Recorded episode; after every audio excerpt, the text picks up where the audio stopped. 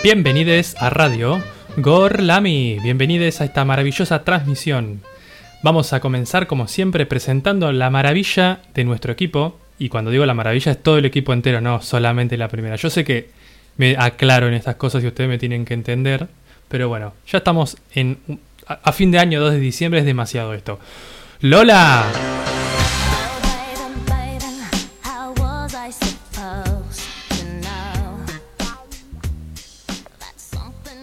Muy buenas tardes, muy buenas tardes. Esa aclaración eh, la sentí un poco innecesaria. No, no me refiero a la primera, bueno.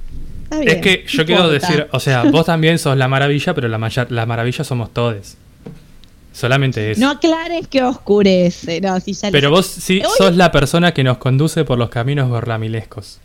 Eso seguro. Insinuosos. Y sinuosos, Ya obviamente. estamos. Bueno, primero voy a dar la bienvenida al equipo, a todos los que están escuchando del otro lado en este miércoles tormentoso.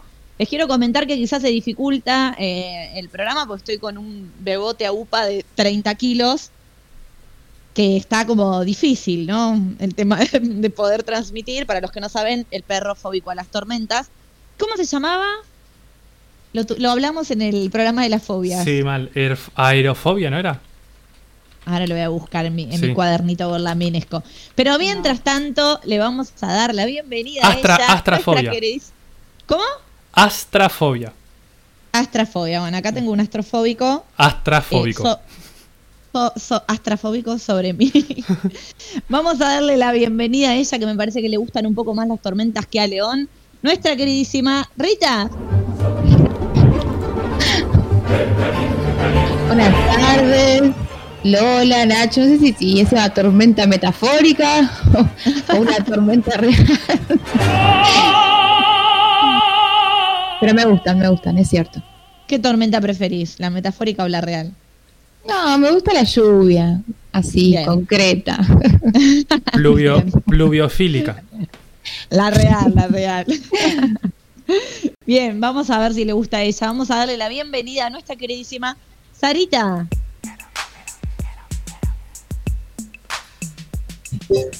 Buenas tardes a todos, buen miércoles. A mí me gusta la lluvia y me gustan las tormentas también. No, y a mí también, si no tuviera este perro lo podría disfrutar mucho más, pero bueno, estoy al borde de sacar las drogas. Solo que lo dejo como un recurso para la noche, para poder dormir. Se Vamos a. ¿Cómo? No se puede agotar toda la droga en una en el comienzo No, de la tormenta. No, mientras lo puedo tener a UPA, digamos, lo banco y a la noche cuando quiero dormir lo drogo. Autorizada por mi veterinario, le voy a decir. Bueno, por su veterinario. el, mío, el mío no lo autoriza. Vamos a darle la bienvenida a ella, a ver cómo la trata la tormenta con la conexión, nuestra queridísima Salem. I don't know what you heard about me, but a bitch can't get a dollar out of me. Bienvenidas, bienvenidos, bienvenidos a este último miércoles gorlaminesco.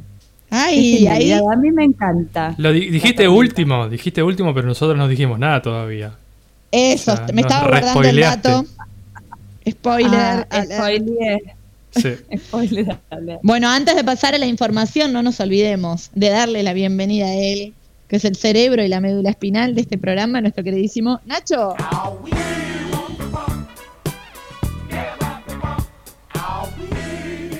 Bienvenidos a este miércoles gorlaminesco de última emisión. Ah, no quería spoilear, pero yo spoileé.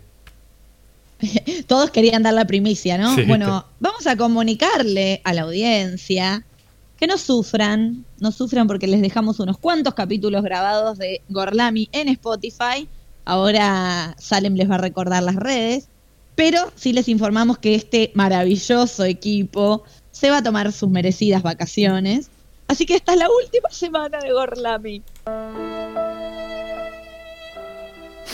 Gorlami. Qué triste la No noticia puedo de un día creer. lluvioso, la hace aún más tétrica. Mal. Igual es el, la- el ul- el último, no, el último miércoles. El viernes sería nuestro último programa. Con una Del emisión año. muy particular. ¿no? Como muy de fin Genial. del mundo, digamos. Exacto. Eh, pero vamos a volver, vamos a retomar el 2021 con todo y con muchas novedades y muchas sorpresas. Obvio. Así que no se aflijan. Me encanta. Este influencer que se ha convertido. No, no sabemos Me igual encanta. cuáles son las novedades y las- ni las sorpresas. Pero algo Es- se nos va a son novedades ¿no? y sorpresas para nosotros. O sea, un montón. Claro, Claro. sí, sí. Igual, Para todos. claro, queda todo este capítulo y queda todo el capítulo siguiente, así que tampoco para entristecernos. No, No, para nada. A disfrutarlo creer. además. a disfrutar esta despedida de la temporada número uno de Gorlami. Quiero contarles que en el día de la fecha, a pesar que por ahí los que escuchen en Spotify lo van a ver- escuchar con delay, es el día de cumpleaños de la reina, de Queen, quien me ha dado en gracia mi cortina de presentación. ¿Puedes ponerme, Nacho, la cortina, por favor? Casi que es jacobino el momento. ¿eh? Casi, sí. Ahí, pero entendimos después. Cumple 39 años Britney Spears, ¿eh? Yo en un momento dije Lady Di. Sí, ¿Eh? yo ¿Por también. Yo también. Como que al principio creí que hablabas de Lady Di. No, la, la única, the Perdóname. one and only Britney De Spears. buena nave. Por favor. Sorry. Bueno, ¿cómo andan? Ay, amo. Déjame Toxic de fondo. Sí, Bueno, lo uno dejamos de fondo. La amo. Eh, Rita y Sarita están ahí. ¿Cómo andan? ¿Estás ¿Cómo ahí? ¿Estás ahí? Batería baja, baja batería. Acá, no Dale, dale. fácil parece. Queda poco. Última semana de Gorlami. Pasa que bueno, pasaron Sí, cosas. mucho trabajo. Estamos nosotros, nosotros muy también. fin de ¿no? año. Están desolados. No, si, les, si les pregunto No si hay algo. Les pregunto si hay algo para compartir, la- las mato. Es, es la pregunta más jacobino del día. sí, no podía- Puedo compartir entera ya, pero bueno, la Romy se fue. Compartilo, compartilo. Ya. Entonces, bueno, Ah, nada. La extraño un poco, Es- pero bueno, Un poco. nada, la vida. ¿Nos estará escuchando la Romy? ¿Escucha Gorlami o no? Me dijo que, Me que dijo sí que que iba a no. escuchar el programa de hoy porque cuando estábamos acá en el monoambiente sí o sí lo escuchaba. Claro. ¿Pero escuchaba es. todos o solo tu parte? No, no, todo no le quedaba otra. Porque mi familia escucha mi parte. ¿Lo entienden? Claro, porque tenés auriculares. Se pone a tono, claro. Claro, no, acá todo lo mismo. No sé Le si mandamos un, un beso grande a la Romy, que fue parte de Gorlami. Más allá del acompañamiento a Sarita, fue parte de un programa. Sí. Sí. Bueno, eso. Protagonista total. sí, sí. La sí. única. Totalmente. La única de invitada Gorlami. de Gorlami de la temporada En esta 2020, temporada temporada. 1. Qué privilegio. Sí. Igual no Bueno, está conectada queda- la Romy desde Uruguay, así que. Nos queda Luciana Romy. para 2021. Sí, sí, sí. Sí, Lu. que se prepare. Prepárate porque Lu, vas a vos que tener estás el ahí, en vos tu que estás casa. ahí, claro. No te va a quedar otra. Que se, pre- que se prepare mi novio también. Eso. Sí, sí, todos vamos a tener un novio para participar. Vamos a ver si se manifiestan acá en redes o en WhatsApp toda esta gente que dice que nos escucha. A ver, que manden un mensajito. Eso. Bueno, amigos, ¿les parece que arrancamos con el tema del día, que me parece que también es medio el tema de la semana? No me parece. Totalmente. Bueno, sí, está bien. Esperen, antes que, que Salem nos, nos comente las redes, Spotify, etcétera. Así nos pueden ir comentar cosas ahora a o vivo. En Instagram y en Twitter, arroba Gorlami Radio, nos escriben por ahí. Además de, obviamente, likear y compartir todo lo que se les ocurra y aparezca. Nos pueden escuchar en vivo el viernes, último programa en gorlamiradio.blogspot.com y si no, nos pueden escuchar en Spotify, Somos Radio Gorlami. Y esta semana que tenemos, eh, que Spotify está como publicando top 10, 5, 8, 9 mil del 2020, Gorlami Radio aparece un montón, ¿eh? Así Sí. que nos felicito. Sí, compañeros. que lo compartan. Yo quiero decir que la canción más escuchada para mí es la de We need to funk turu, turu. O sea, como que me re representa. No entendí cuál era. Ay, Leito. Perdón, chicos, mi perro me va a hacer muy difícil esto. La canción más No, escuchada por mi persona, es- por Nacho, en Spotify en el 2020 es la siguiente. A ver. Ah, Es la del el mismo. ahí entendí. O sea que me Sí, representa. también tenemos otros, otros fieles oyentes, otros compañeros que nos están escuchando por otros lados. No sé si tan Que atractivo nos como ha bancado. Eh, Nos han bancado desde el campo, desde el interior. molestar bastante. Nos está mandando mensajes por privado. Manuel, me está mandando Carolina, una amiga mía, y me está diciendo, Mariana, no agites a la audiencia porque, bueno, escuchan siempre. Obvio, bueno, está muy sí. bien que Ah, señales. Eh, yo le voy a dar una medalla gorlaminesca a Mariana. Sí. Desde mi parte acá, mi medalla Aplausos. gorlaminesca es a Mariana por 80 número uno. Oyente número uno, gente fiel. Fiel. Y Y aparte, después, difunde en Claro. redes, comparte. Caro quedó afuera porque se dormía al principio. Recordemos cuando salíamos los sábados. No, pero esta es otra Carola que nos está escuchando. y la de los sábados se dormía de día ni nos escucha la guacha. Cualquiera. No- Bien, no la vamos a arrancar saludar. con el tema del día que la audiencia nos está agitando y están ansiosos con este tema. Vamos a dar comienzo, sí. Puedes terminar de hablar. Te dejo. ¿Cómo? Puedes terminar de hablar si querés y después pongo la cortina. Ah, no, no, pone, pone tranquilo, vamos al tema del día.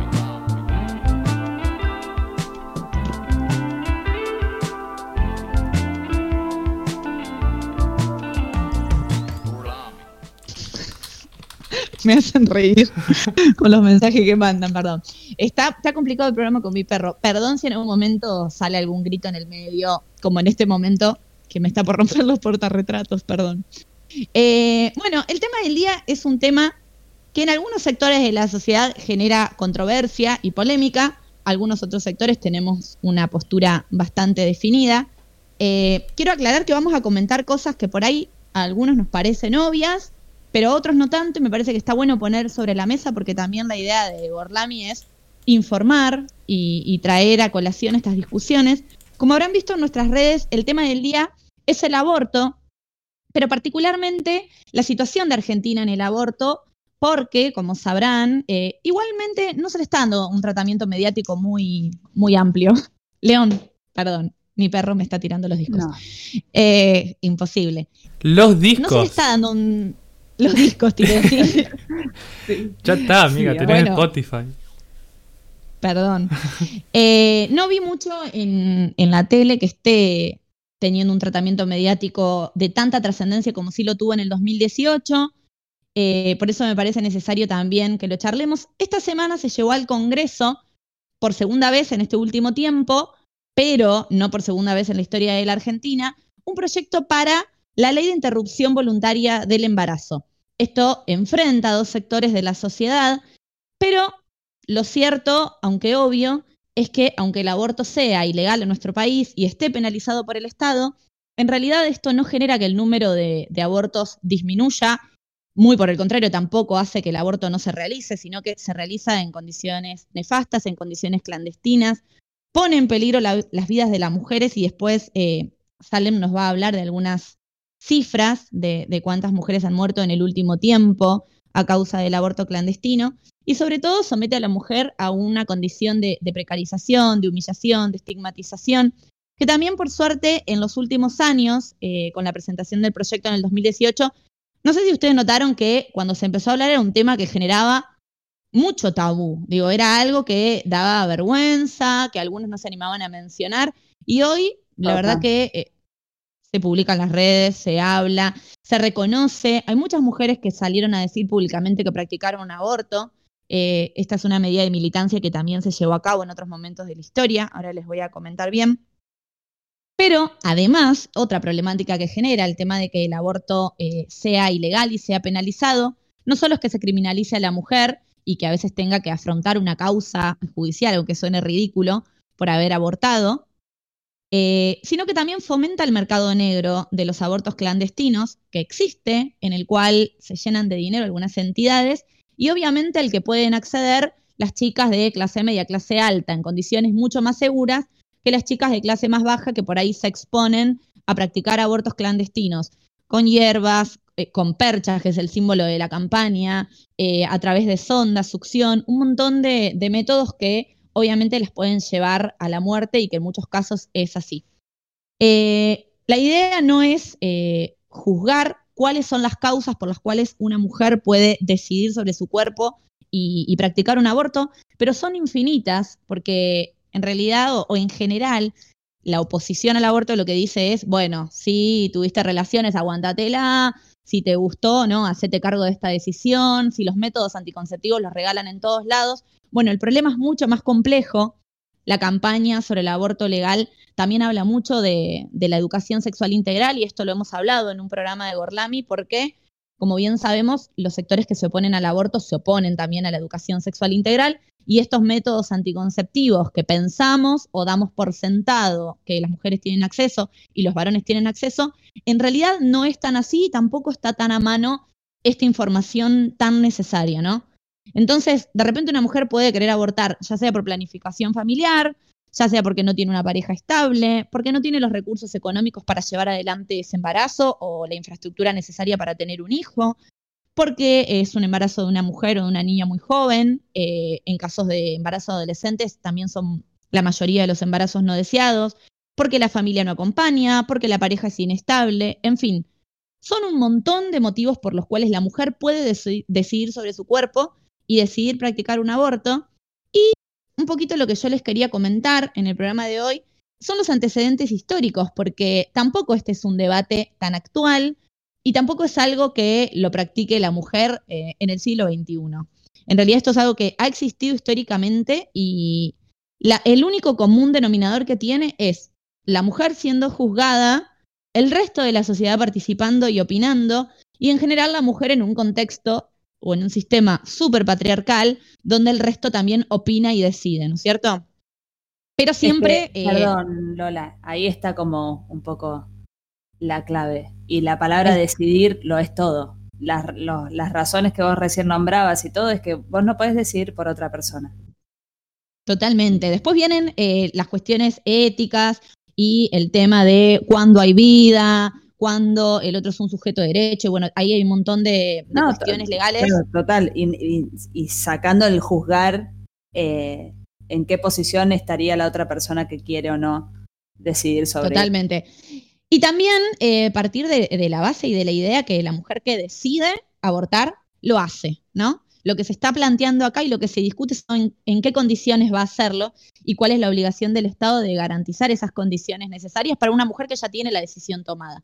Por supuesto que en los países donde el aborto es legal, el Estado ofrece herramientas eh, primero para llegar a tener educación sexual, después para tener anticonceptivos para no tener que abortar y después todas las opciones previas a llegar como última instancia al aborto. Pero en caso que la mujer que atravesó tuvo todas estas instancias, igualmente decide abortar, que lo pueda hacer acompañada y en las condiciones sanitarias necesarias. Por eso también es re importante que en la campaña se habla de aborto legal, pero también seguro y gratuito, porque hay un, un gran sector de, de nuestra sociedad, va, no, no digamos un gran sector porque en realidad le estaríamos dando demasiada entidad, el sector más libertario, ¿no? Los, los Milley y los Petit Milley, que está lleno de rugbyers Milley, eh, que dicen, bueno, que el aborto sea legal, loco, pero que no sea seguro y gratuito, porque si no el Estado bancando. Bueno, ¿cuál es la problemática de eso? Que si el aborto es legal, pero el Estado no lo garantiza, estaríamos exactamente en las mismas condiciones que estamos ahora. Las chicas que tienen un poder adquisitivo donde pueden recurrir a un lugar para abortar en determinadas condiciones lo van a hacer, y las chicas que no lo puedan pagar van a seguir muriendo porque van a practicarlos en lugares horrendos. Total. Entonces, lo importante y lo urgente es que el Estado se haga cargo de esta situación, que es una problemática que nos atraviesa. Bien, tengo algunos datos para compartirles que me parecieron curiosos de- del aborto a lo largo de la historia. Eh, en la edad antigua, o sea, fíjense la época que vamos a, a remontarnos, en la antigua Grecia y en la antigua Roma, estaba completamente aceptado y se mencionaba el aborto con total naturalidad. De hecho, se hablaba como de qué manera se practicaba, eh, las hierbas que se utilizaban. Siempre se habla de, drogas y de intervenciones eh, externas y no quirúrgicas ni alguna intervención médica, sino como de un yuyo, alguna cosita de estas, pero completamente naturalizado. Piensen también que estamos hablando de una época donde estaba completamente aceptado que se desechen, entre comillas, niños que ya habían Sí. nacido, o sea, no estamos hablando de niños que no habían, que ya habían nacido, eran abandonados, tipo en el bosque, porque, no sé, le faltaba un brazo, bueno, Era muy chau. flacucho, sí. Chao. abandonado, porque, qué sé yo, no podía participar de la guerra. Suponte un espartano, chau, al bosque, no sirve No, para la guerra, no sirve para nada. Acantilado. Total, sí, al acantilado. Eh, bueno, se habla del aborto, se menciona con mucha naturalidad y un dato para, para tener en cuenta, que es un dato no menor, que el feto no se consideraba un ser vivo o una persona, un sujeto con derecho, hasta el momento del nacimiento, ¿sí? Cuando nacía, respiraba y lloraba, recién ahí era considerado un sujeto con derechos. Y esto se replica también en las distintas religiones en la antigüedad, por ejemplo, en el judaísmo y en el islam, también se considera que el sujeto es un ser vivo a partir del nacimiento y no antes. Pero eh, siempre, bueno, en las cuestiones religiosas se daba eh, primacía a, la vida, a no interrumpir el embarazo. Si se habla, y miren esto porque me parece interesante, por ejemplo, en el caso de eh, los judíos, sobre todo los judíos más ortodoxos, el aborto era socialmente aceptado y se podía comentar y se hacía cuando el hijo que venía en camino era bastardo o no cumplía con las normas, digamos, sociales dentro de la comunidad. En ese caso se permitía. Eh, y eh, en el caso del Islam se permitía siempre y cuando afecte la salud de la embarazada. Es importante también decir que eh, en estas civilizaciones el varón podía tener decisión sobre el aborto en caso de que quisiera tener herederos, podía decir, no, bueno, acá no quiero que se practique un aborto porque quiero ese, ese hijo. Si el varón no decía nada, la mujer podía practicar el aborto. Entonces, acá vemos otra vez, ¿no? La mujer no pudiendo decidir. Sí, sí, seguro era una nena. Bueno, voy a hablar. Siendo sujeto eh, solamente de madre, esposa y reproductora, ¿no? Una vasija que contiene una propiedad que es de otro, en este caso del varón. Eh, es en Estados Unidos, si vamos a hablar del continente americano. Nosotros acá hemos hablado de diferentes referentes feministas. Yo en una de mis columnas hablé de Alexandra Kollontai porque Sabrán que Rusia es el primer país en tener aborto legal en 1920. Pero más allá de eso, en América donde se populariza la cuestión es en Estados Unidos. En Estados Unidos dicen que al principio del siglo XIX ya se practicaba el aborto y a fines del siglo XIX era muy, muy popular. Tanto así que se habla de que el 30% de las mujeres que se quedaban embarazadas o que estaban embarazadas abortaban. Esto lleva a las mujeres a abortar en condiciones obviamente malas y la tasa de mortalidad era muy alta, empieza a ser una cuestión que preocupa, ¿sí? Y ya en la segunda mitad del siglo XIX en Estados Unidos, los médicos empiezan a tomar parte y a pedir a la ley que intervenga. Primero, lo que piden es que prohíban el aborto. Prohibirlo básicamente porque es peligroso. Peligroso no solo dicen para la salud, sino también para las cuestiones morales. Pero cuando se empiezan a adentrar en la cuestión del aborto en los Estados Unidos, empiezan a ver que la tasa de mortalidad es terriblemente eh, injusta como marca la diferencia racial y la diferencia de clase. Tanto así que, por ejemplo, las mujeres negras morían 12 veces, 12 veces más, 12, estoy como el gallino cuando dijo Mercedes Sosa. Bueno, eh, bueno. 12 veces más eh, que las mujeres blancas empiezan a detectar las condiciones en las que abortaban y se dan cuenta que, también eh, gran parte de, la mortalidad que, provocaba el aborto era por el desconocimiento médico, ¿no? Porque quienes lo practicaban lo hacían desde un conocimiento muy vago, ¿sí? Eh, se hacía con, herramientas, estoy trabada, perdón, con herramientas muy precarizadas, sin condiciones eh, sanitarias o de higiene. Entonces, generalmente las mujeres morían por infecciones, como de hecho pasa en la actualidad, sin, sin ir más lejos. Entonces, estos mismos médicos que en la segunda mitad del siglo XIX piden que se prohíba el aborto en los Estados Unidos, empiezan a realizarlos de manera clandestina, pero para garantizar algunas condiciones sanitarias mejores que las que estaban practicando eh, de la manera que podían las mujeres que, recurrían a esto como medida desesperada. Tanto así que lo empiezan a realizar, bajan la tasa de muertes y empiezan a ver la necesidad de que esto se legalice. Y esto tiene también un puntapié inicial que se expande, eh, este tema se empieza a divulgar en el resto de, América Latina, se empieza a divulgar en los países europeos donde no estaba legalizado, y eh, empiezan las manifestaciones públicas de varias intelectuales sentando precedente. También en este programa lo mencionamos, no me acuerdo de qué era el programa, por qué hablé de Simón de Beauvoir, pero en el 71, Simón de Beauvoir, con otras intelectuales francesas, escriben un manifiesto que se llama Las 343 sinvergüenzas, donde hablan del aborto y firman y reconocen haber abortado. también como haciéndose cargo de que las mujeres intelectuales de clase media, media alta, eh, lo habían hecho porque cae bajo la estigmatización sobre todo de la religión, ¿no? Y, y esto públicamente era muy mal visto. Y en el 72 se replica esta medida, esta militancia, con un grupo de feministas estadounidenses y lo llaman Nosotras tuvimos un aborto. Esta carta empieza a llegar a las legislaturas de Nueva York, de Washington, del estado de Filadelfia, y a partir de ahí se legaliza. Les voy a mencionar los países en los que el aborto es legal. Hay un montón de diferencias con respecto a las semanas de interrupción del embarazo. El proyecto de Argentina habla de la semana 14, que realmente es uno de los más bajos. Hay países que lo tienen permitido hasta la semana 24. Creo, no sé si mi amiga Ana está escuchando, creo que los Países Bajos hablan de semana 24, es un montón. O sea, voy a mencionar los países porque Perdón, me ¿no parece había interesante. el- en el capítulo de la eutanasia no nombramos también que había uno que no había límite? ¿Había un país que no tenía límite? Y era Holanda, sí, los ¿No holandeses Holanda? van a por todo. Sí. Sí, sí, sí. Sé que Holanda es uno de los países Van a por todo. con, sí, con más tiempo eh, para el aborto y es uno de los países también más abiertos con respecto al tema de la eutanasia. Eh, me parece interesante decir los países y los años en los que lo legalizaron, porque también eh, nuestro país, Sudaca, ¿no? Tiene esta doble moral de mirar para Europa en algunas cuestiones y en otras mirar para adentro y resguardarnos y rasgarnos las, vestiduras por nuestro conservadurismo católico. Fíjense, eh, bueno, como les dije, el primer país en legalizarlo fue Rusia en 1920, durante el comunismo, por supuesto. Lo hicieron también Polonia, Hungría y Bulgaria en 1956, Checoslovaquia en 1957, Gran Bretaña lo despenalizó en 1967, Estados Unidos en el 75. En ese mismo año, Francia, Austria y Suecia. En el 76, Alemania y Dinamarca.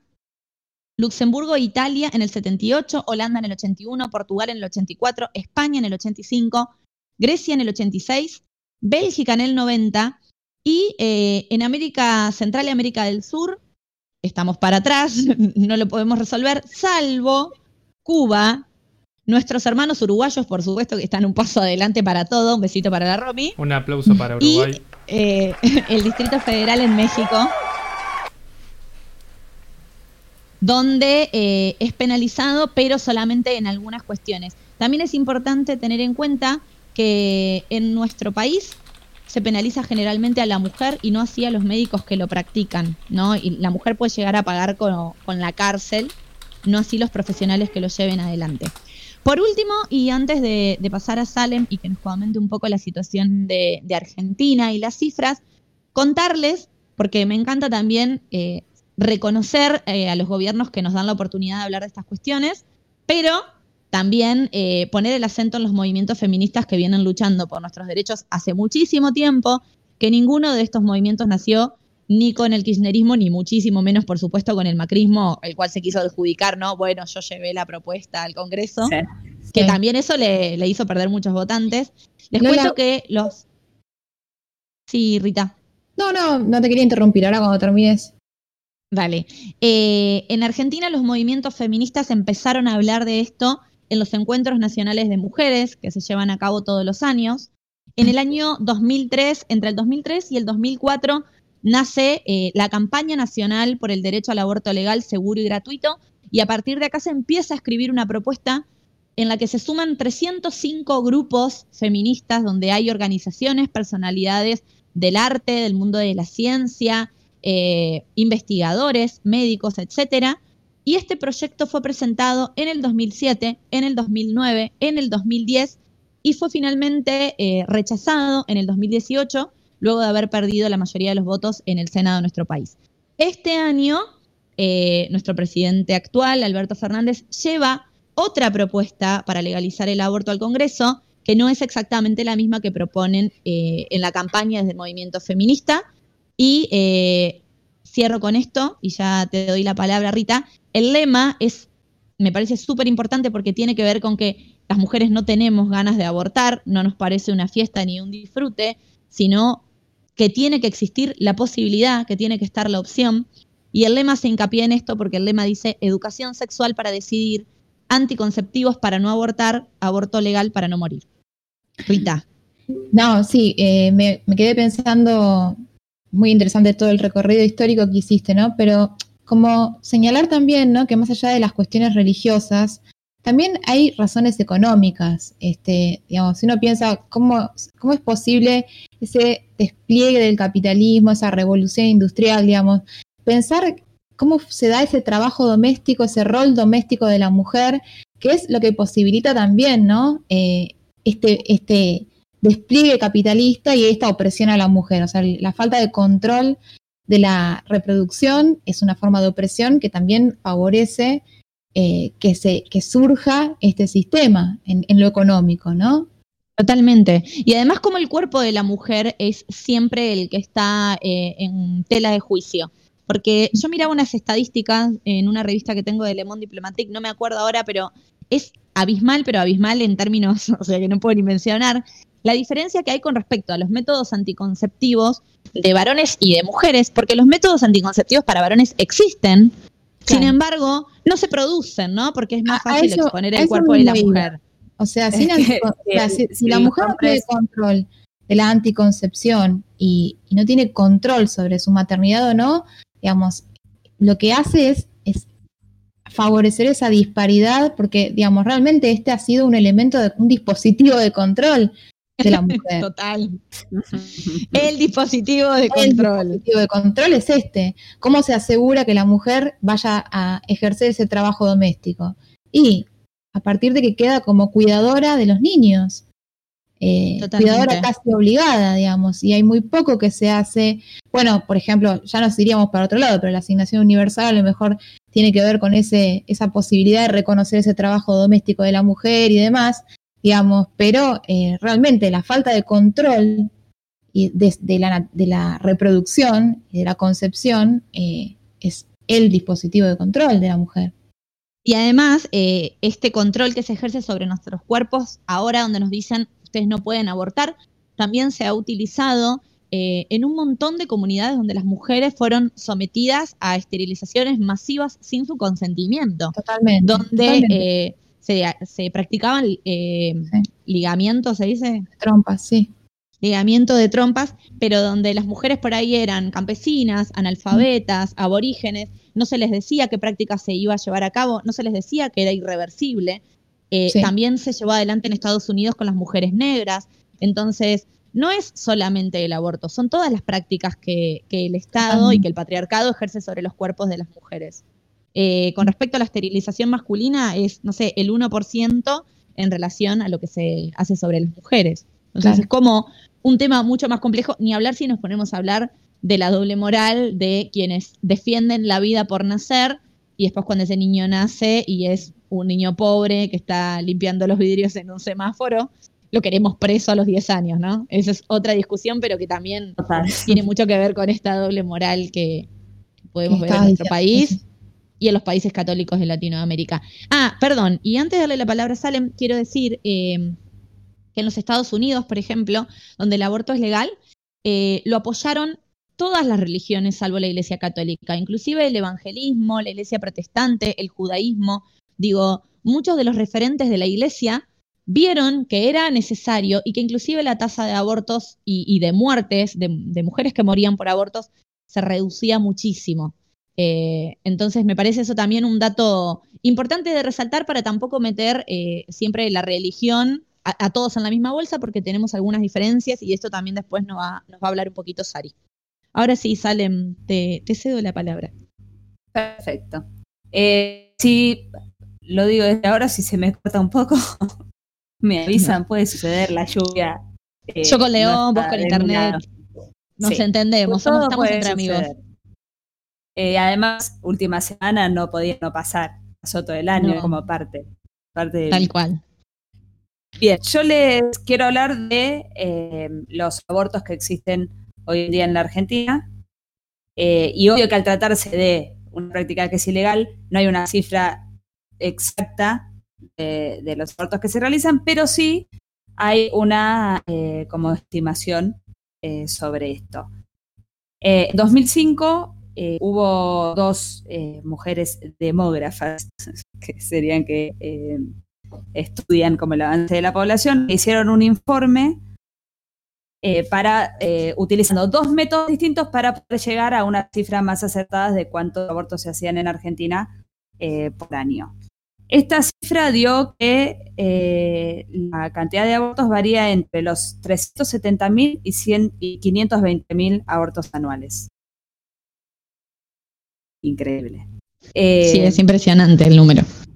es impresionante. Eh, esta- este informe que se hizo por estas dos mujeres se utiliza ya más o menos hace 15 años. Obvio que no todos están de acuerdo con estas estimaciones, porque yo ahora les voy a contar los métodos que se utilizan y cómo se utilizan, porque obvio que hay eh, datos que son estadísticos también. Entonces, no es totalmente exacto, por eso están las cifras desde un número a otro tan abierto.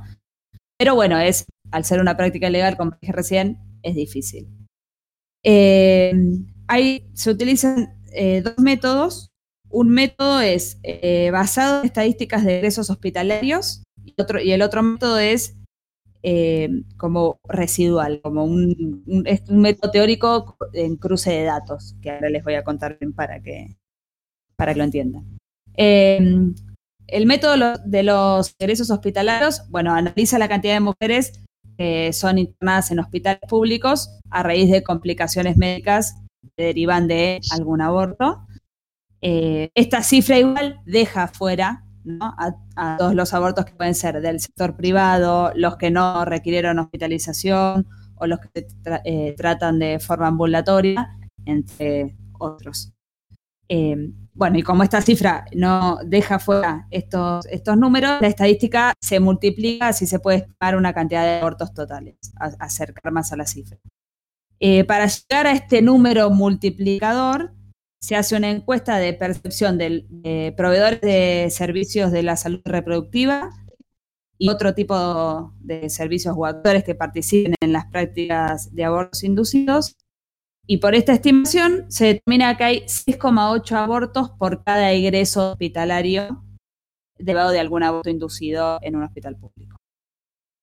Eh, de ahí se, se entendió, ¿no? Esa es la multiplicación que se hace para llegar. Claro, o sea, si en un año hubo cifra. Sí, 100 ingresos en hospitales, en el hay 680 abortos en el año. Una cosa así.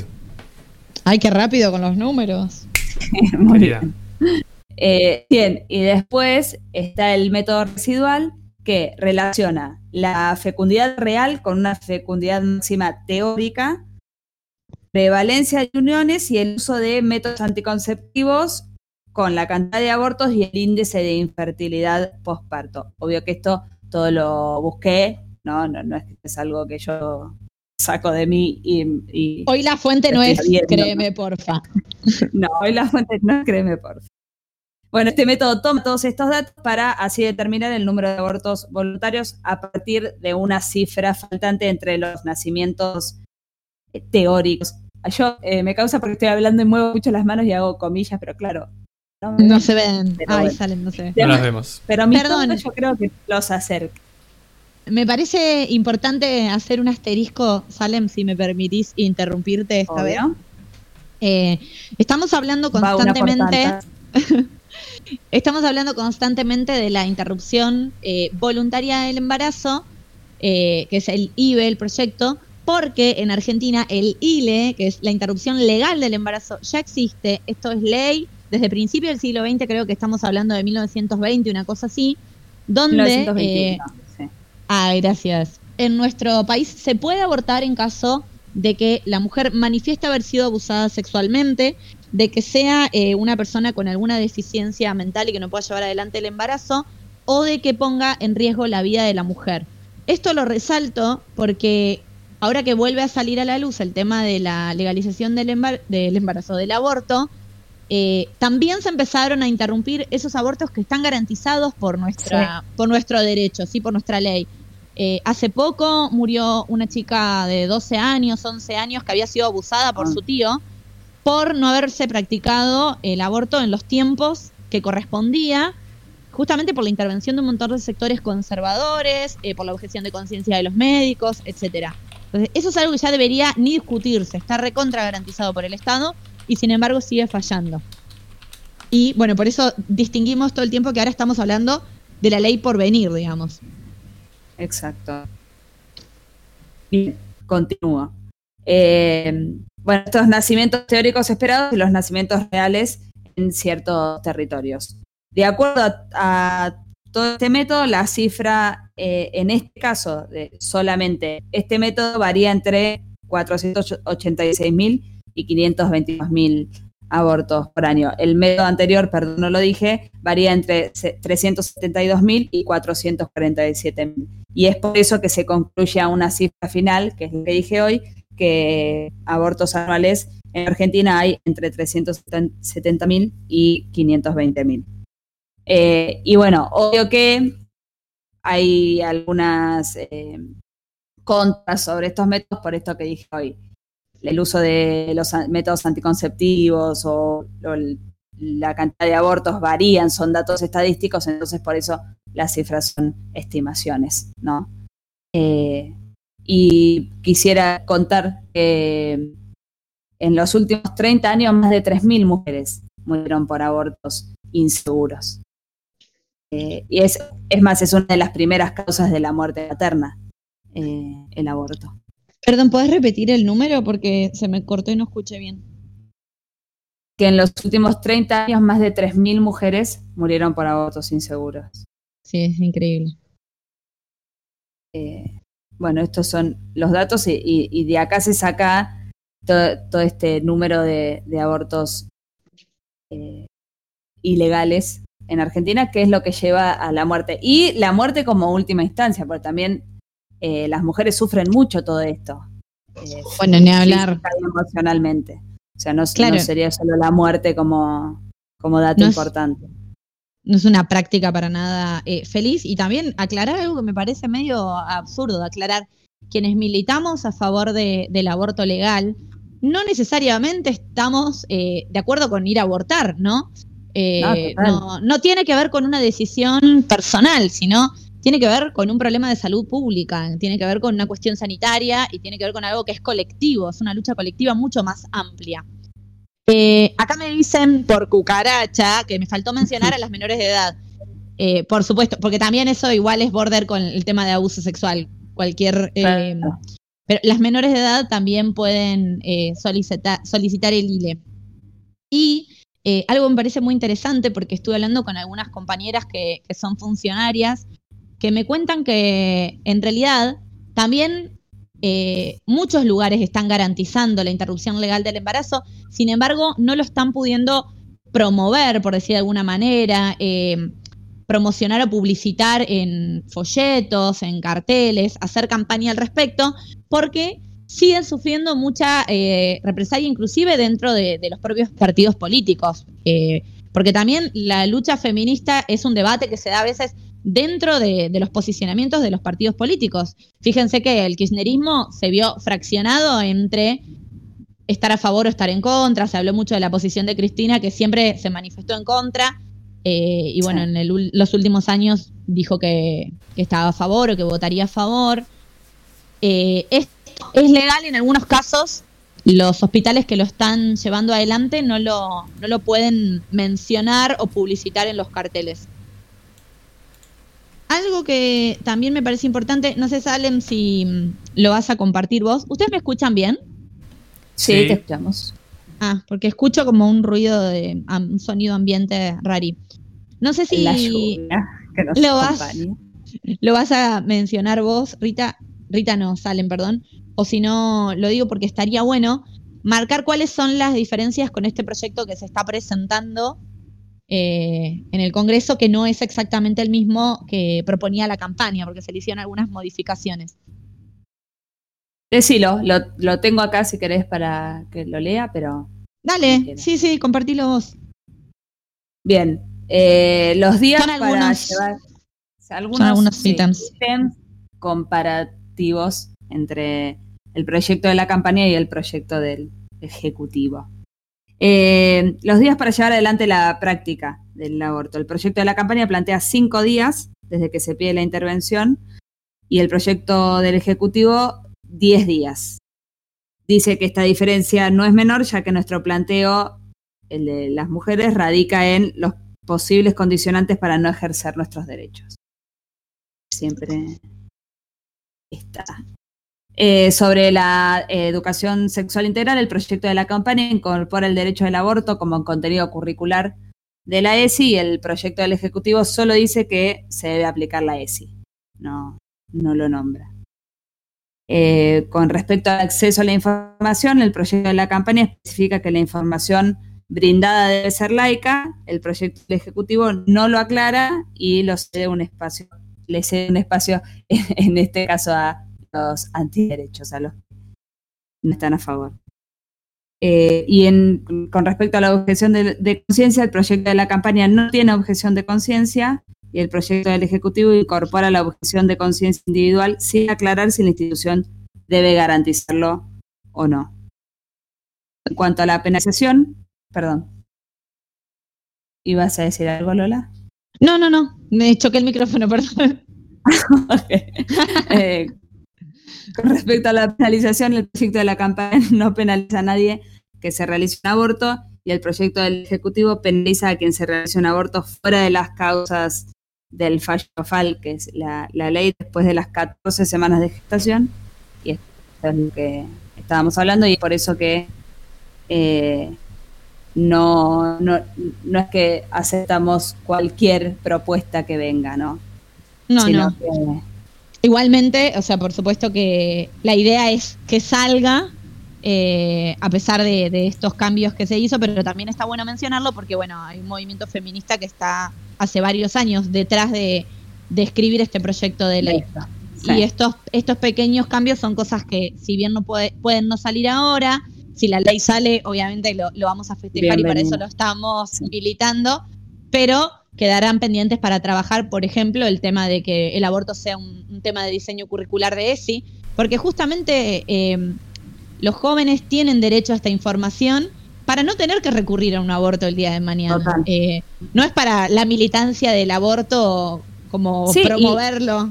Y no es, y, y es eh, ilógico y, y uno por eso, es- o por lo menos yo me enojo y me frustro. Nadie está diciendo, chau, listo, vamos a abortar todos ahora. Se- tenemos la ley abortar. No Es es, un método anticonceptivo, ¿no? No, no creo que Total. las mujeres vayamos a, a, no sé, a tener relaciones sin protección porque va de total después voy a aborto, Total paga el aborto. Estado. O sea, es ridículo. Es ridículo, totalmente. Pero bueno, eh, vamos a cortar un poco el debate para ir con un tema musical y, y cuando volvemos Nacho nos va a contar un poquitito cómo funciona el aborto que propone el proyecto de ley. Así es, vamos a escuchar la canción Dignificada de Lila Downs.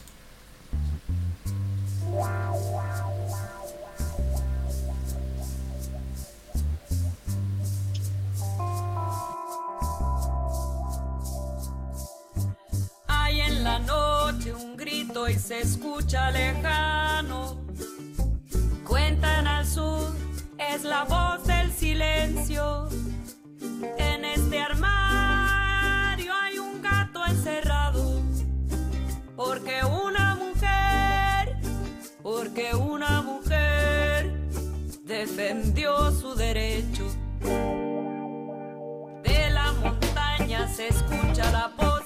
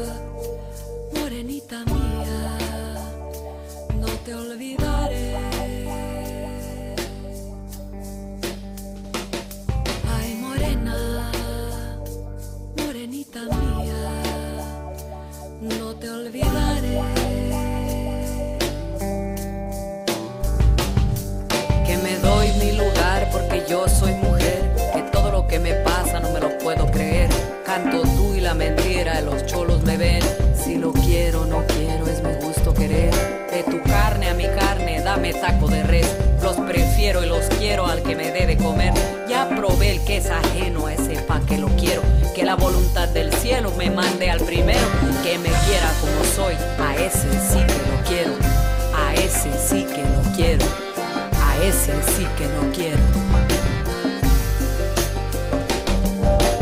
seguí los pasos, niña, hasta llegar a la montaña.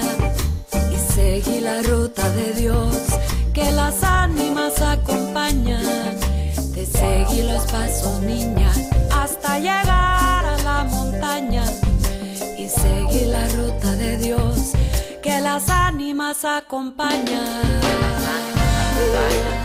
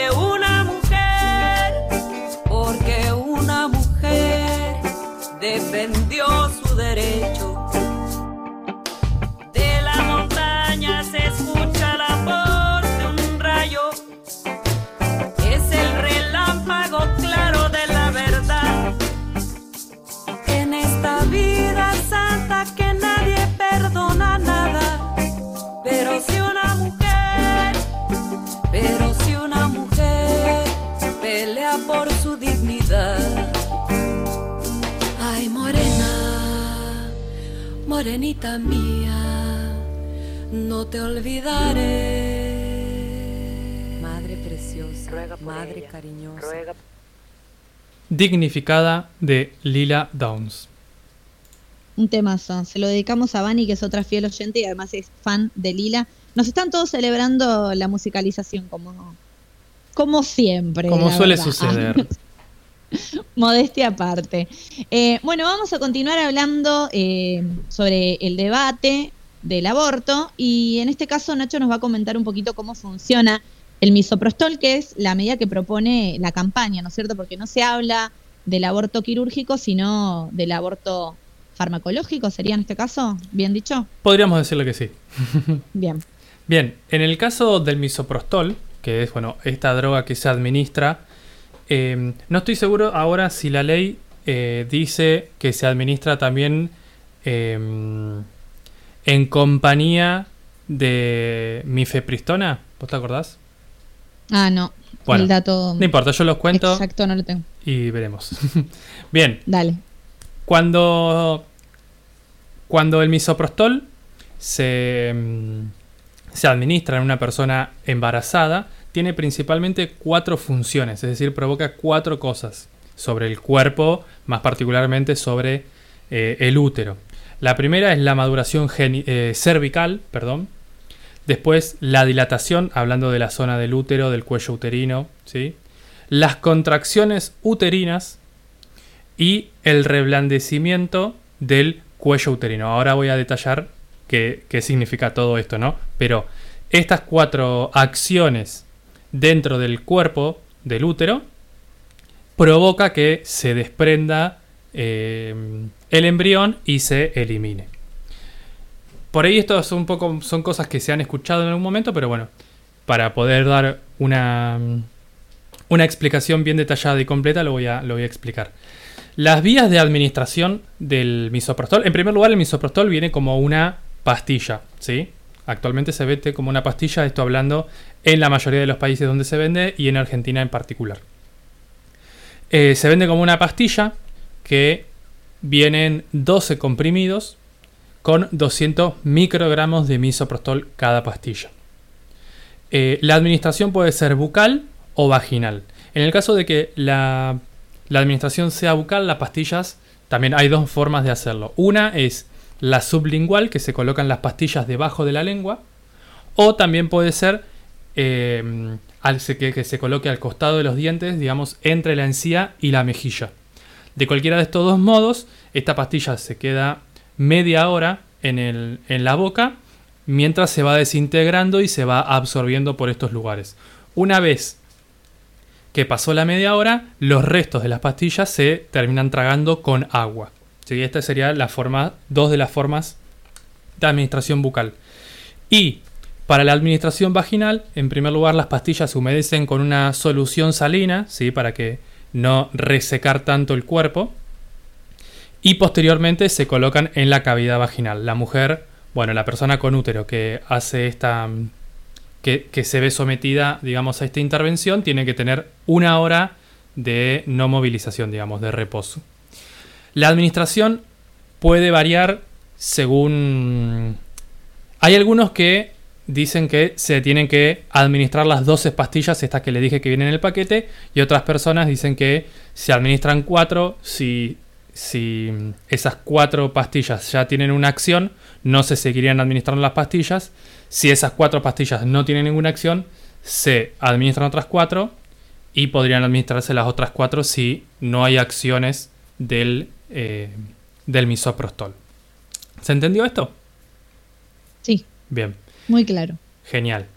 El misoprostol, el, eh, podríamos decirle la denominación, es una prostaglandina exógena. ¿sí?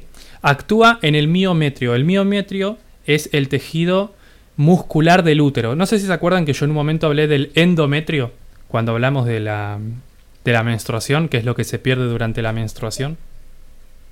Sí. Bueno, son las distintas capas del útero.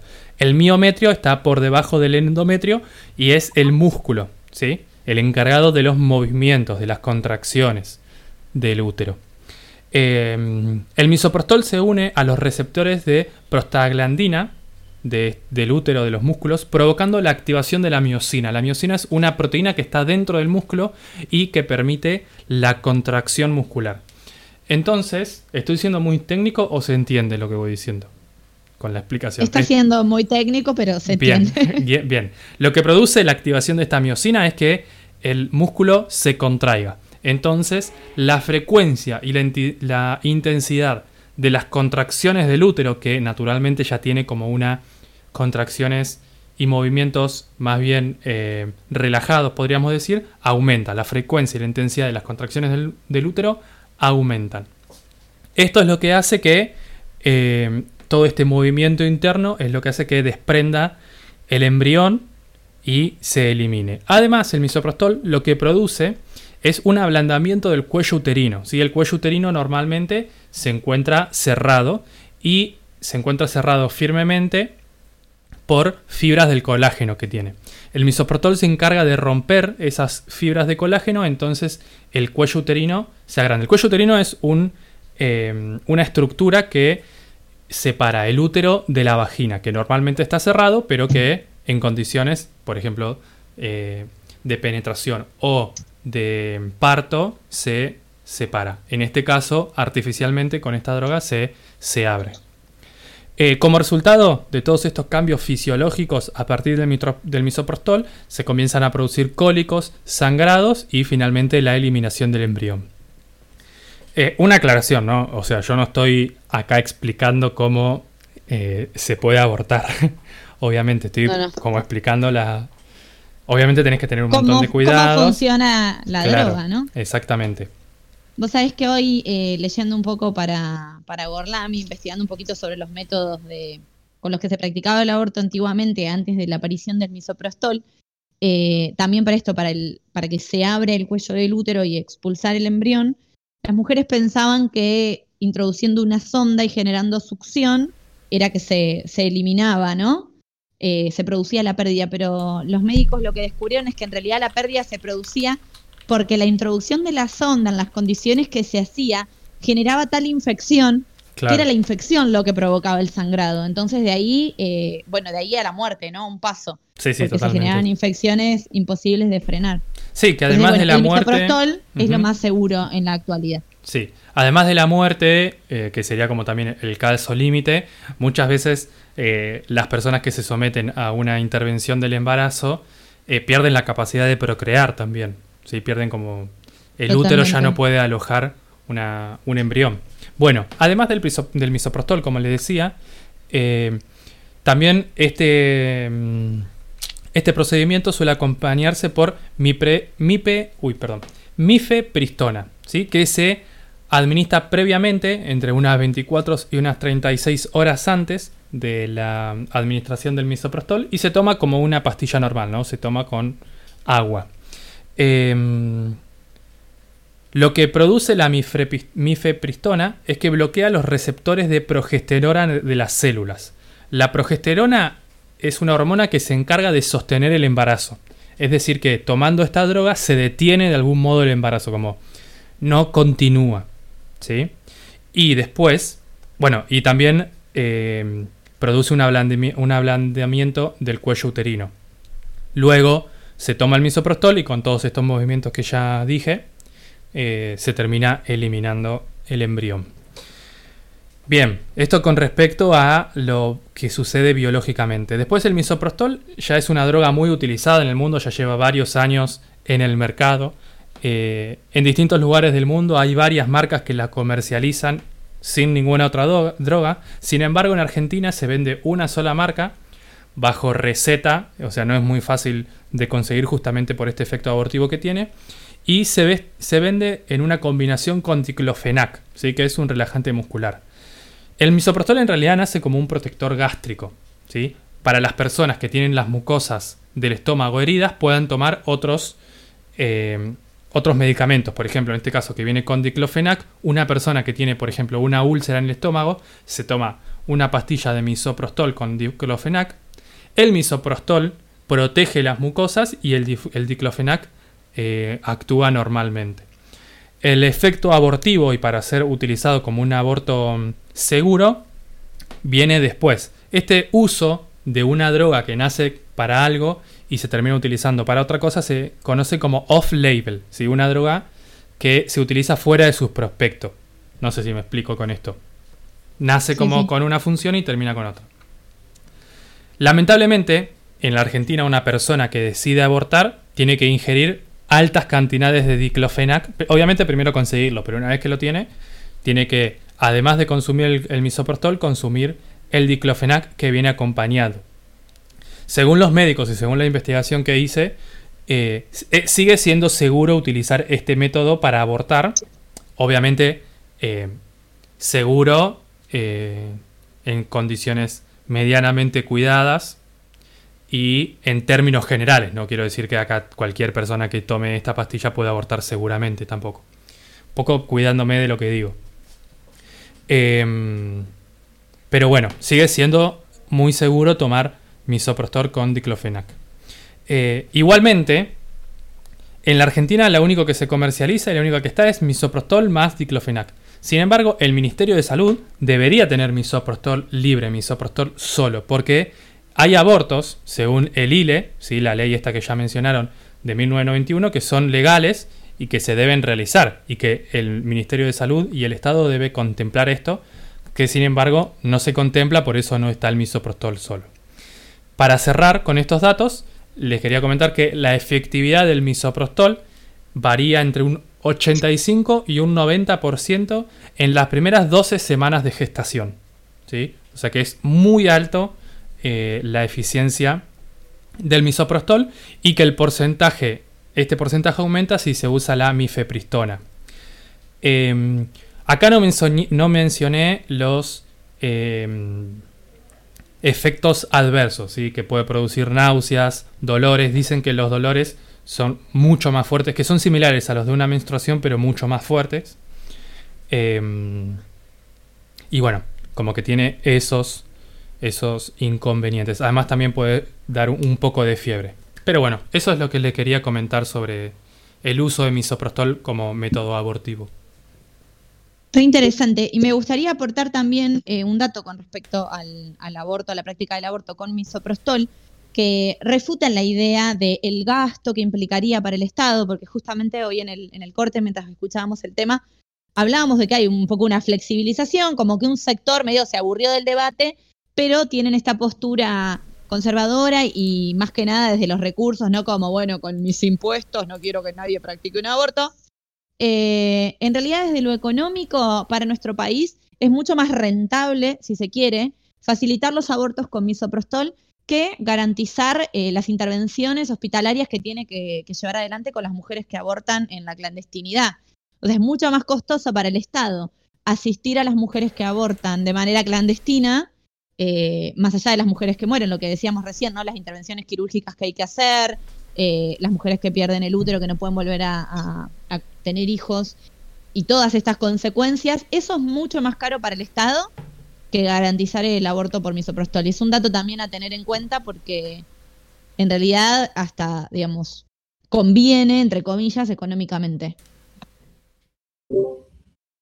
Para um, sumar algo más a esta reflexión que venimos haciendo sobre esta problemática actual, pero que en realidad nos antecede un montón, lo que decía recién Nacho, ¿no? que es un tema de, salud pública. Acá el Estado es quien tiene que, dar respuestas y garantizar derechos, aunque al venir de un país que no es laico, que digamos que adhiere a una religión, una religión católica, solemos tener como algunos inconvenientes, ¿no? Y siempre algo como muy recurrente que mm, sucede que la Iglesia Católica frente a determinados derechos que está por adquirir la población se dan para atrás y se agrupan, ¿no? Como que aparecen en determinado momento, después se apaga, medio como bomba de humo. Ah, aborto, bueno, salemos las dos vidas. Y así sucesivamente. Para darnos cuenta, ¿no? Como en esto que lo llamamos antiderecho, para, ir, para mirar los últimos años, ¿no? Los últimos 33 años de la historia, hashtag la edad de Cristo. No, que en el, por ejemplo, en el 87, bajo el lema de familia unida hay una sola, se opusieron al divorcio. En el 2006, en la educación sexual integral, el, el arzobispo, que no me acuerdo cómo se llama ahora, dice que si se habla de profiláctico en todas las escuelas, también que se hable de virginidad y castidad, para garantizar información que respeten a todas las familias y creencias. Después, en el 2010, frente al matrimonio igualitario, salieron a decir queremos mamá y papá, diciendo que estaban eh, proclamando algo que iba en contra de la naturaleza humana. Y bueno, la más cercana y que fue en el 2018, que se armó como más fuerte toda esta campaña de Salvemos las dos vidas. Entonces, no es casual, ¿no? Que la Iglesia Católica y estos antiderechos, como nosotros los llamamos, aparezcan como cuando se toca algo que sale de su estructura, ¿no? De lo que sostienen sus bases y sus creencias para un determinado grupo conservador. Y mm, su- sus argumentos, que para nosotros se desarman como muy rápido, son como una cuestión como moral, ¿no? De apelar a la moral y a la ética, que cómo puede ser que una mujer decida sobre otra vida. Entonces, bueno, sabemos las dos vidas, sabemos la de la madre este niño por nacer, y porque se mira ese niño por nacer, digamos, como ya una persona humana, ya desarrollada, que ya tiene vida, ¿no? Desde su concepción, y que algunos textos viejos de algunos teólogos, desde hace muchos años, decían que ya ese, que los fetos ya tenían alma, entonces ya estabas como atentando contra una, la integridad de toda una persona. Que nada, que eso se refuta como muy fácilmente y es todo lo que hemos podido ver en, en aquel debate del, del 2018. Dos- 2018, sí fue. Y me pareció como interesante, ¿no? Esto de mm, que por ahí se agrupa, ¿no? En las religiones que están en contra. Y algo dijo ya Lola hace, nada, hace un, un tiempo en este programa, que en Estados Unidos creo que fue, que, las religiones se sumaron a esta campaña. Y pasa algo muy interesante acá en, en Argentina, que por ejemplo, si bien están los católicos que promulgan, que no están a favor de, la despenalización del aborto y la práctica del aborto, el grupo de los, evangelistas fue quien impulsó más que nada las manifestaciones, las marchas, las congregaciones, los eslogan, como el movimiento evangélico, la religión evangélica fue la que más motorizó esto y como que el catolicismo se sumó.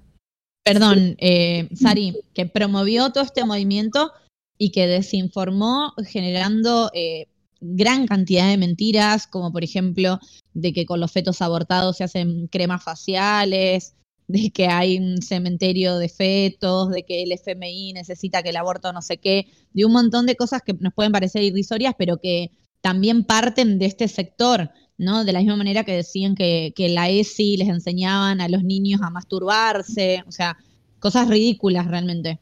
Sí, cosas que a nosotros nos parecen ridículas, que son ridículas, pero que le encuentran como, no sé, sentido y sustento, como que es irrefutable.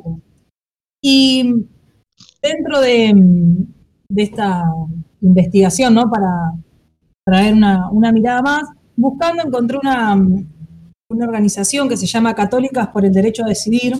Entonces, cuando estamos hablando de la despenalización del aborto, no todas las mujeres católicas eh, estamos en la posición que hace un tiempo se pronunció el Papa, ¿no?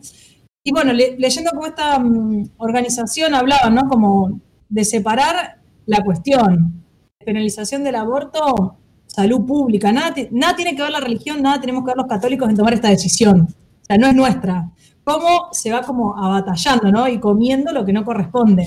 Lo Entonces, que pasa, eh, perdón, Sari, que te interrumpa, que es eso que estábamos hablando un poco en el corte, que acá el tema es que se mezcla la- el rol de la, me- de la mujer con el tema de la salud pública, o sea, son dos, dos debates muy intensos que, que tiene que ver con esto, o sea, que hay una guetificación de clases, eh, a partir de la, de la década del 90 se ve muy claro en nuestro país, que está fomentada por esta pedagogía de la crueldad que se da en ciertos clubs, en ciertos colegios, en ciertos eh, aparatos culturales, digamos, hasta que esto no cambie, digamos, va a ser muy difícil también eh, que se pueda tener una mirada más empática sobre la mujer y, y que se entienda lo que realmente implica la salud pública, que es un derecho.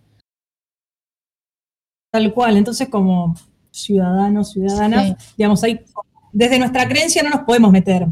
Y este grupo que arrancó hace más de 25 años de mujeres, que está por muchos países de Latinoamérica y España, que está conformado por diferentes eh, profesiones, desde mm, mujeres que se, se dedicaron a la vida consagrada, que son religiosas, desde abogadas, trabajadoras social, psicólogas, amas de casa, es un grupo de mujeres muy diverso, que ya hace 25 años que están y que fueron parte de todas estas organizaciones que escribieron el primer eh, proyecto de la campaña nacional por el derecho del aborto legal, seguro y gratuito.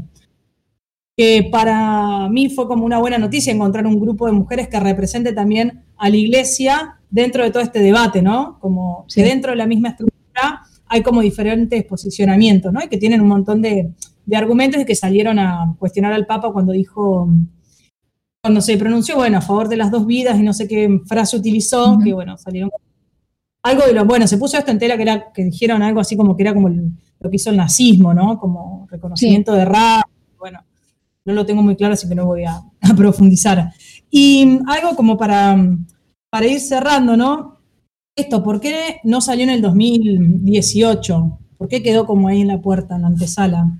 Y que había como varios como argumentos que podrían como justificar esta, esta no salida del proyecto, que una tiene que ver con que, bueno, que mm, premió la, por un lado la, religión, o sea, la religión ahí hizo mucha campaña, dijo muchas cosas, desinformó, y la religión católica tiene mucho peso, y de la mano de esto de la representatividad en el Senado, o sea, hay muchas personas que nos representan ahí que decidieron desde su creencia y desde su moral, y no desde un derecho a la salud, no desde la- una mirada como gobernante en salud pública, y que hay muchas de nuestras provincias del, país eh, son conservadoras y de hecho tenemos un montón de situaciones que se han dado con esta campaña Niñas, no madres, o sea, cuántas niñas han parido en este último tiempo, estamos hablando de niñas de 11, 12 años, con fotos que hemos visto circular, amamantando a sus hijes, porque le han dicho que no, inclusive otras niñas que nada, han terminado muertas. Digamos, cómo ser consciente ¿no? de quienes toman las decisiones, las toman desde su mirada, desde sus creencias, desde su religión, no pudiendo tomar decisiones mirando el Estado y la necesidad de un pueblo y de las mujeres. Y por otro lado, también como un guiño del gobierno y de este argumento macrista, ¿no? De, bueno, nosotros lo pusimos en el Senado, se decidió otra cosa, y medio que fue desviar un poco la atención frente a esta crisis económica, cuestiones administrativas que se estaban viviendo en ese momento en el gobierno. Y que Mauricio Macri dijo, bueno, que cada cual de mi partido vote como quiera, pero había, nada, la gobernadora María Eugenia Vidal dijo que el día que no salga ella iba a dormir en paz. Entonces, bueno, como estos mensajes subliminares, ¿no? Sí, voten lo que quieran, pero otros referentes diciendo otras cosas. Así que, mm, como para ir cerrando, qué importante es poder dialogar, charlar, informando, informándonos con otras, con otros, para poder ir construyendo como criterios que generen conciencia y que estemos como más cerca de conquistar derechos y no de seguir teniendo un montón de abortos y muertes clandestinas. Por algo que el Estado debería dar respuesta. Totalmente.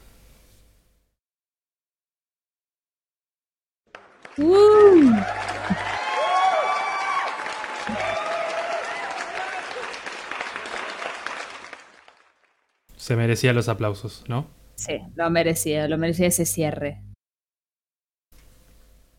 Bueno, Bueno. ¿alguien? Lola, ¿estás ahí? ¿Estás ahí?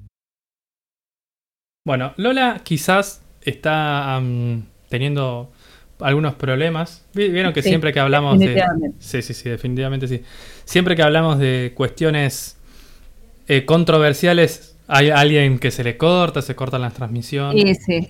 Ay, ¿me escuchan? Ahora sí te Ahora escuchamos. sí. Ay, me siento silenciada por el Estado. Sí.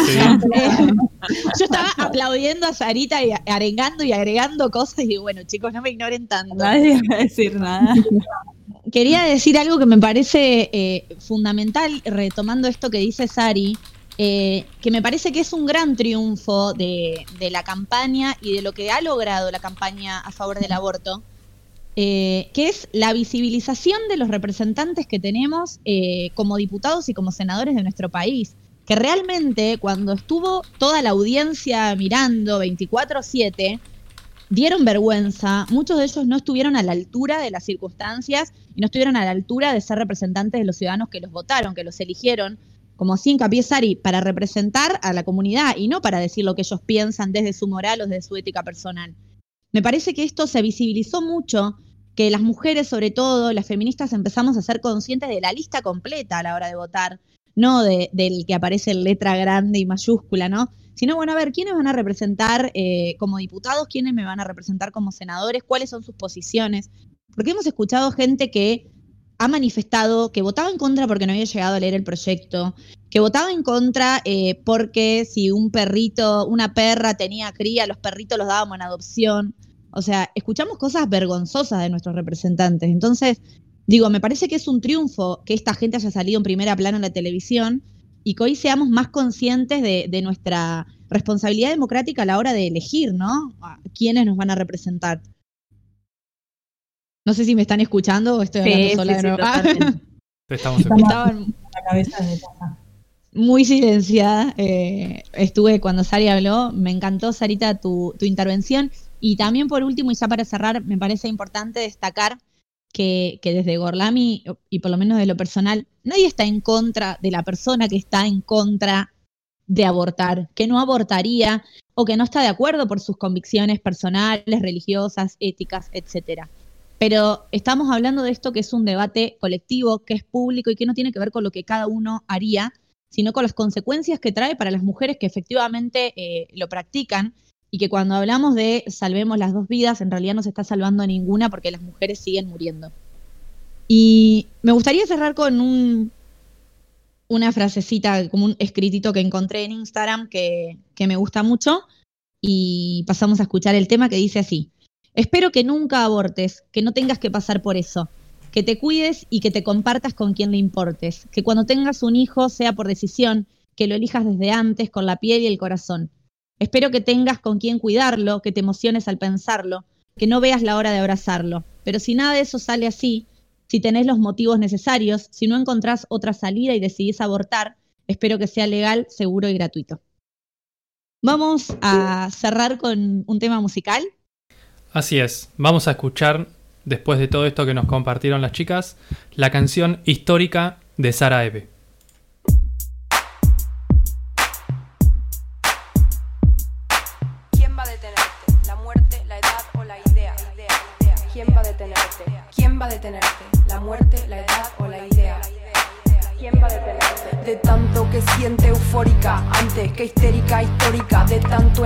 Pictórica, de tan gustosa, rica, quimérica, fabrica hormona, calienta, lubrica, hasta los maricas, hechiza, satírica, a veces le da besos a Dios por unos pesos a vos. Gracias por ser como sos y te va, la salida te indica, irónica, es una estética con poética, con la base que suena y cinética y simpatiza con el tipo de tu lírica, pero a vos ni te ubica, te desubica, sube acá y sube acá, hacia adivinanza gitana, no tiene un método, lo hace con quiromántica, no tiene un título, tiene lencería erótica, se pone romántica, un poco afónica, un poco histriónica. Te enferma de forma crónica, primero te da forma, después te deforma. De tanto que sabe te informa, con pocas normas. Piensa en la reforma, Transformers se transforma y con el ritmo cambia la forma, forma la fila y aniquila, te forma atea. Gracias a Dios es atea.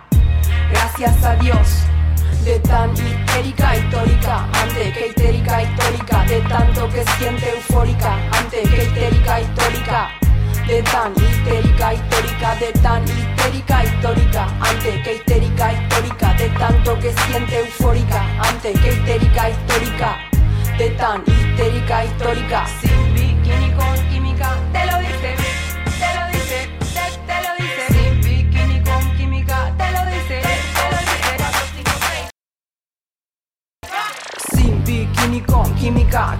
dice con mímica, cero mística, pura física de este lado, para que me miren y no me toquen desde este punto, para que se acerquen, pero no sofoquen de arriba o abajo, para que me enfoquen, para que empiecen a probar que me provoquen y le invoquen y no me toquen, se siente el espíritu invoquen, móvete Ken, no sumen, no resten, signifiquen, multipliquen, morite Ken, somos adultos pero hay versiones muy muy bichiquen, oh es cuestión de tu gen, gente que te aplaude por aplaudir, público bobo como mono, no sabe a quién seguir, no sabe a quién elegir, no hay candidato ni candidata, son todas ratas, mentira las encuestas, por eso yo, por eso yo, por eso yo, por eso yo, por eso yo, por eso yo, y voy, voy, voy, el voto a no me postulo, voy a ser presidenta, el petróleo no será para la venta, el gas es nuestro para la gente friolenta, cuando sea presidenta, Argentina se reinventa, de tan histérica histórica, ante que histérica histórica, de tanto que siente eufórica, ante que histérica histórica. De tan histérica histórica, de tan histérica histórica, ante que histérica histórica, de tanto que siente eufórica, ante que histérica histórica, de tan histérica histórica.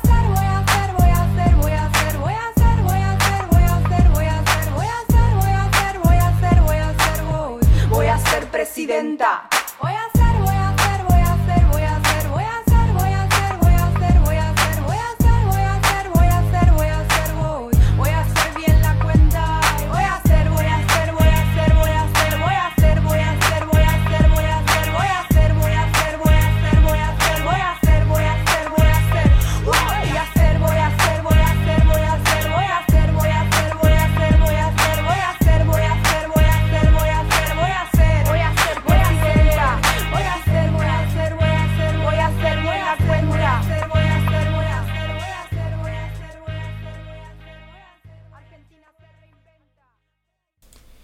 Terminamos de escuchar de Sara Eve su canción histórica. Muy bien, y después de escuchar e- este tema, y vamos a bajar un poquito los decibeles con este debate que nos tiene enardecidos a todos, y que, paréntesis, esperamos que todo salga bien y que esta semana sea ley, por favor. Eh, luego de mencionar esto, vamos a darle nuevamente la bienvenida a ella, presentando ahora sí la sección psicodélica. Che, creo que perdí eh, la cortina psicodélica. Lo estoy diciendo en serio, ¿eh? Sí, la estamos escuchando. Ah, mal, es verdad, me había confundido. Nada, entré en un lapsus. Eh, ¿Esto está en vivo? Sí, está ¿Lo en vivo. estás diciendo? Ah, bien. Saludos a todos los que nos están escuchando. Presentame de nuevo, presentame de nuevo. ¿Quieren que presente de nuevo? Sí. Dale, Nacho, ponete las pilas. Gallino. por favor. presenta de Gallino. nuevo. Bueno, ahora sí, le vamos a dar nuevamente la bienvenida a ella y vamos a dar paso a la sección psicodélica.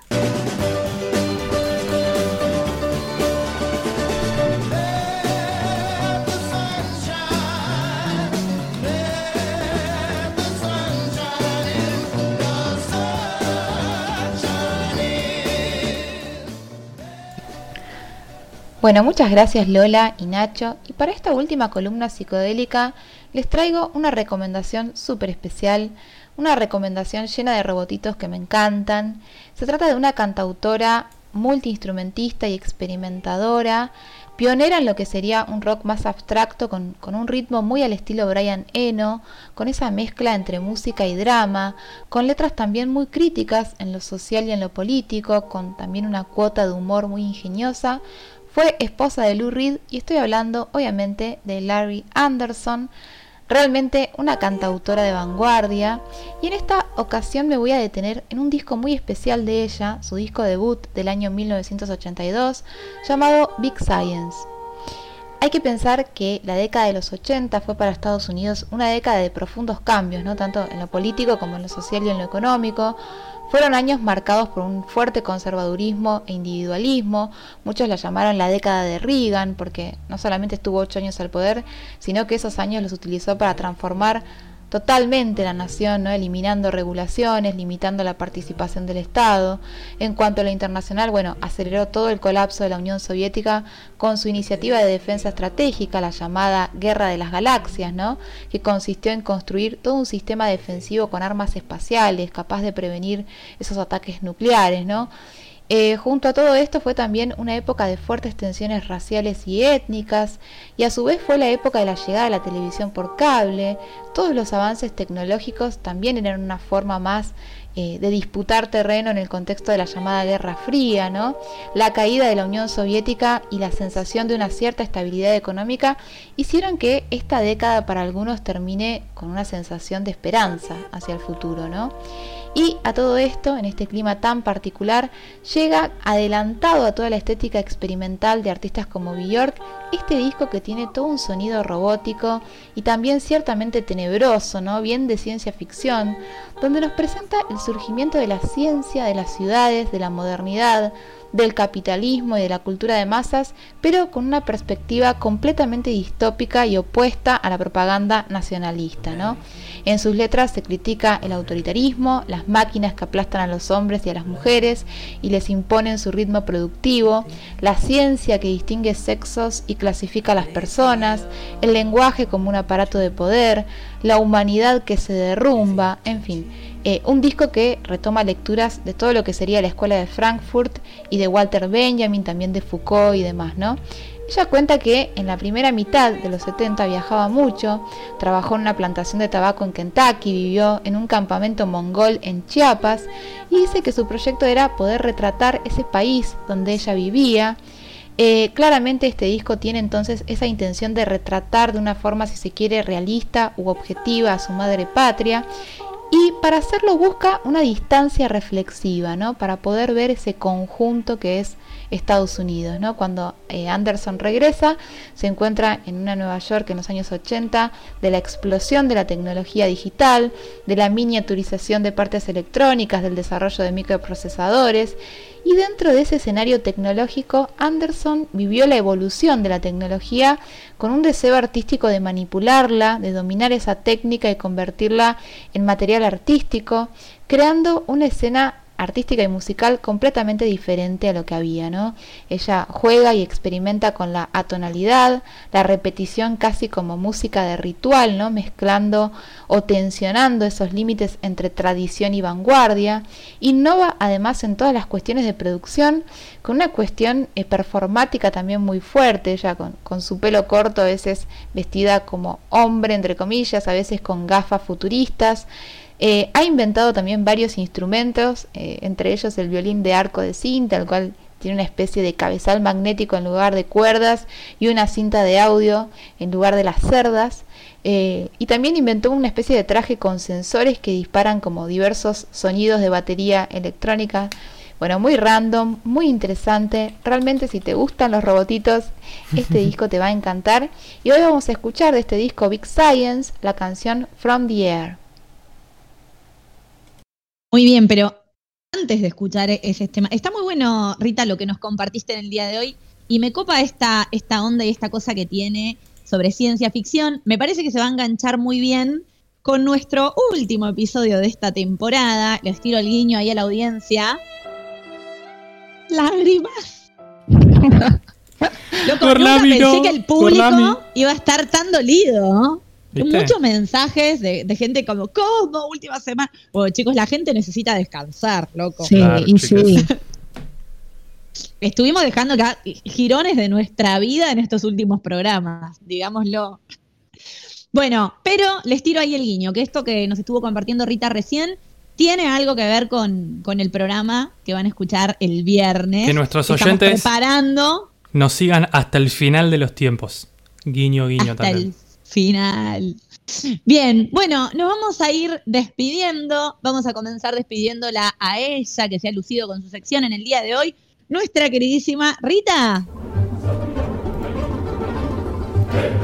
Muchas gracias Lola, muchas gracias Nacho. Y hasta la victoria. Siempre. Siempre.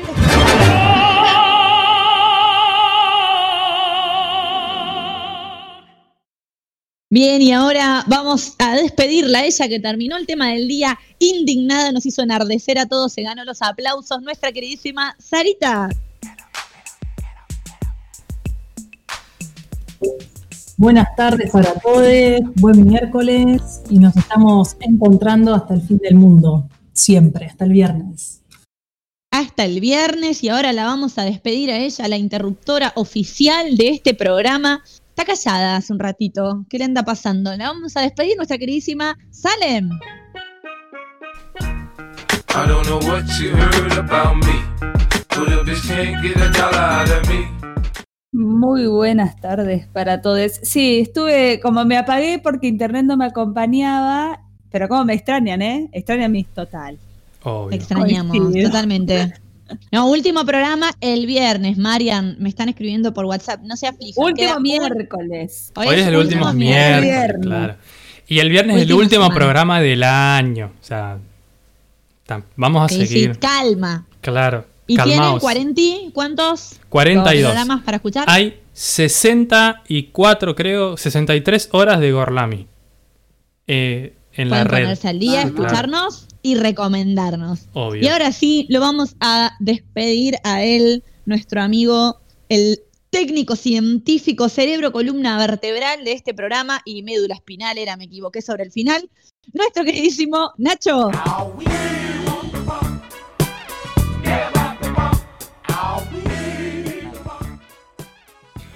Muy buenas tardes, muy buenas noches para todos.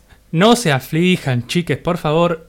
Hoy es el último miércoles, queda el viernes todavía y es el último programa del 2020. No lo vamos a decir con tanta liviandad si fuera el último programa de toda la vida. Obviamente estaríamos rompidos en llanto. Ya sé que nos hice Perdón, rompidos. voy a, aclaro. voy a interrumpirte en este último miércoles para decir que vamos a estar por siempre. Esto es por si el viernes me olvido de decirlo, lo quiero decir ahora. Dale. Vamos a estar por siempre en las redes, o sea, en el Obvio. mundo. Es como que vamos a tener 50 años y nos vamos a juntar porque vamos a seguir siendo amigues y vamos a decir, fa, ¿se acuerdan Gorlami? Si es que no somos súper famosos a raíz de esto. No, ya vamos a ser re famosos. Sí, sí, ¿Se acuerdan Gorlami? Vamos a escuchar alguno o nuestros hijes. Y Genial. Mal. A todos nos salió en el ranking de- del podcast más escuchado de Spotify, ¿no? Obvio. Gorlami, obvio. Compártanos por, por ahí por Instagram la plaquita diciendo el 321 de, de los podcasts más escuchados. Y bueno, para despedirnos del último miércoles, Gorla Minesco, vamos a saludarla a ella, la persona que nos conduce por los caminos más sinuosos de este universo y más gorla, gorla minescos. Y es ni más ni menos que Lola.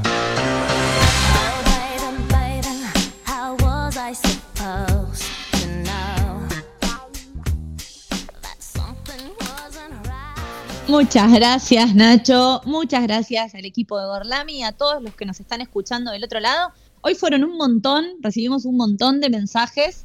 Eh, le mandamos un besito de cumple a, a la reina de One and Only Britney. Lo repito porque cada vez que nos mi escucha cortina siempre. lo recuerdo y ella nos escucha siempre.